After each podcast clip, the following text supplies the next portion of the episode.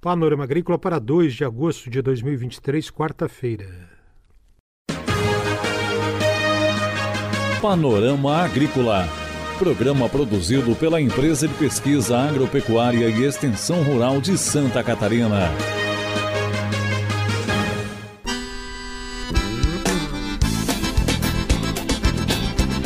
Quarta-feira de lua cheia no ar para você, o Panorama Agrícola de 2 de agosto. O ditado de hoje é: Para bom entendedor, meia palavra basta.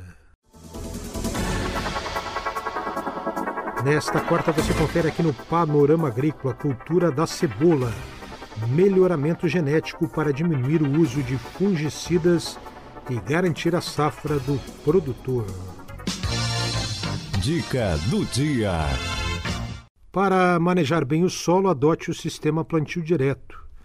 Esse sistema exige a adoção integrada de uma série de princípios da agricultura conservacionista, como mobilização do solo restrita à linha de semeadura, manutenção de cobertura permanente sobre o solo, adoção de rotação, sucessão e ou consorciação de culturas, redução do período entre a colheita e a semeadura e implantação de práticas mecânicas ou obras hidráulicas para disciplinar a enxurrada e controlar a erosão hídrica. É hora das notícias. A pedido do Ministério do Desenvolvimento Agrário, o Conselho Monetário Nacional aprovou resolução que amplia limites de financiamentos da linha de industrialização para a agroindústria familiar, Pronaf Industrialização de Agroindústria Familiar. O limite para a cooperativa singular de agricultura familiar passou de 15 milhões de reais para 30 milhões de reais. E o limite individual a ser observado por associado agricultor familiar passou de 45 mil reais para 90 mil reais. Essa medida é exclusiva para as cooperativas da agricultura familiar com maior representatividade, com pelo menos 75% dos associados sendo beneficiários do Pronaf. Confira a entrevista de hoje. A entrevista de hoje é com o pesquisador da EPAGRE, gestor da Estação Experimental de Ituporanga, Gerson Vanzer. Ele fala da cultura da cebola, do melhoramento genético. Acompanhe. Bom, Ituporanga, né, como há, há muitos anos, né, desde o seu início, as linhas de pesquisa são com a cultura da cebola, né? Então, hoje a gente tem pesquisadores trabalhando praticamente com todas as áreas, né? Desde o melhoramento, a parte de fertilidade do solo, controle de pragas e doenças, é, fitotecnia, né? E também alguma pesquisa também com outras olerícolas, né? Algum trabalho com moranguinho, né? No cultivo protegido. É, seriam essas as principais trabalhos né, da estação, né? E quais são os principais desafios na cultura da cebola atualmente? É, a cultura da cebola, assim, ela está bem é, difundida assim na, na, região de Tuporanga, né? Os produtores são muito especializados na cultura, né? Então eles têm toda a estrutura para trabalhar com a cultura. É claro, agora surgem outras oportunidades, né? Principalmente a questão de grãos, né? Que tem um tem, tem tido bom retorno, né? Mas os problemas são nosso clima lá não é favorável, né, para a cultura, né? Então a gente tem trabalhado aí com tentando obter cultivares mais resistentes, né, para não vai eliminar totalmente a questão do, dos fungicidas, mas pode diminuir, né, o uso de fungicidas e também uma garantia maior para o agricultor, né, de não ter de repente um problema lá que ele não vai conseguir controlar, né, com esses cultivares mais resistentes ele tem uma uma maior segurança, né. Nesse sentido, Gerson, já tem a perspectiva do lançamento de um novo cultivar? É, a gente já lançou um cultivar né, de ciclo super precoce, né, que é a Robusta. Né? Esse cultivar ele foi licenciado para três empresas. Né? Então, são três empresas que adquirem a nossa semente básica né, e produzem a semente comercial que eles daí comercializam né, para os agricultores e pagam também royalties né, sobre a, as vendas para a Ipagre. Né? Então, é uma coisa né, que beneficia a EPAGRE, beneficia as empresas né, e também os agricultores, né, que vão ter empresas especializadas na produção de semente que vão abastecer esse mercado, né? E o agricultor vai facilmente encontrar, né? Gerson, na região ali do Alto Vale do Itajaí, mais ou menos quantos produtores eh, trabalham com cebola?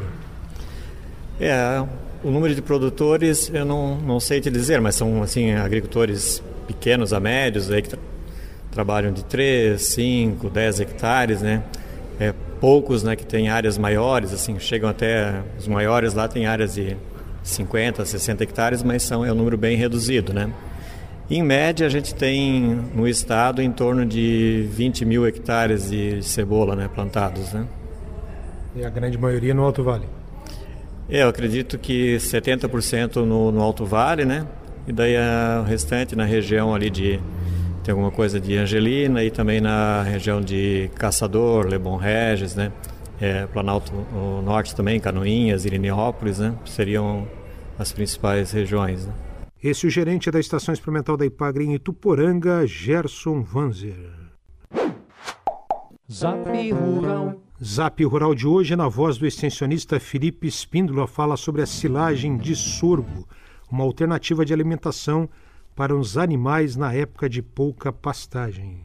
A silagem é uma excelente alternativa de alimentação para os animais na época de escassez de pasto. Uma lavoura de milho plantada na safra e conduzida de forma adequada consegue dar origem a uma silagem de boa qualidade, produzindo entre 40 e 60 toneladas de matéria verde por hectare num custo razoável. Porém, quando o manejo da lavoura não é adequado, o plantio é feito na safrinha ou temos problemas com ataque de cigarrinhas, a produção cai abaixo de 30 toneladas por hectare, o custo de produção sobe e a qualidade nutricional cai. Nessas situações, o sorgo pode ser uma alternativa ao milho. O sorgo é menos exigente em fertilidade do solo, em cuidados fitossanitários não apresenta problemas com a cigarrinha, sendo inclusive uma possibilidade para quebrar o ciclo dessa praga. Possui uma produtividade semelhante ao milho safrinha e um custo aproximadamente 30% inferior. O sorgo possui um sistema radicular profundo, em torno de um metro e meio, sendo assim mais resistente à falta de água. É importante na hora de comprar as sementes procurar por sorgo específico para a silagem.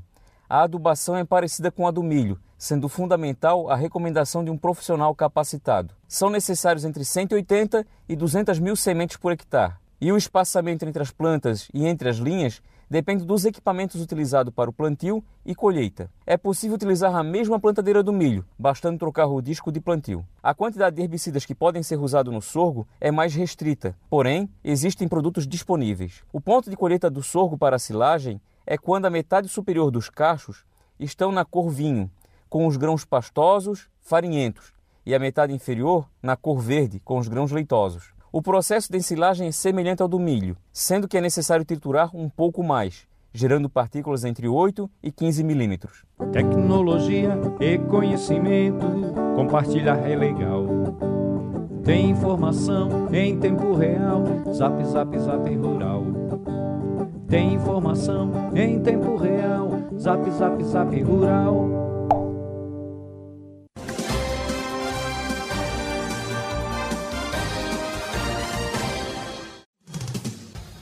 Atenção produtor! A influenza aviária é uma doença de grande impacto para o setor avícola. Precisamos da sua ajuda para reforçar as medidas de biosseguridade. Evite ao máximo o acesso de qualquer pessoa aos aviários. Em caso de funcionários que retornam do exterior, realize a quarentena de 72 horas para aqueles que não tiveram contatos com animais vivos. Se você ou seus funcionários tiveram contato com animais vivos 15 dias antes da chegada do Brasil, faça uma quarentena de 7 dias antes de retornarem aos trabalhos nos aviários. Utilize roupas exclusivas para ingressar no aviário e desinfete os veículos antes da entrada e na saída dos estabelecimentos. E lembre, só devem entrar as pessoas e os veículos estritamente necessários. Em caso de suspeita, avise imediatamente o escritório da SIDASC do seu município ou ligue 0800 643 9300.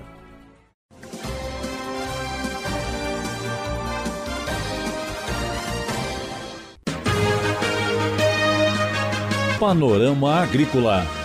Programa produzido pela Empresa de Pesquisa Agropecuária e Extensão Rural de Santa Catarina.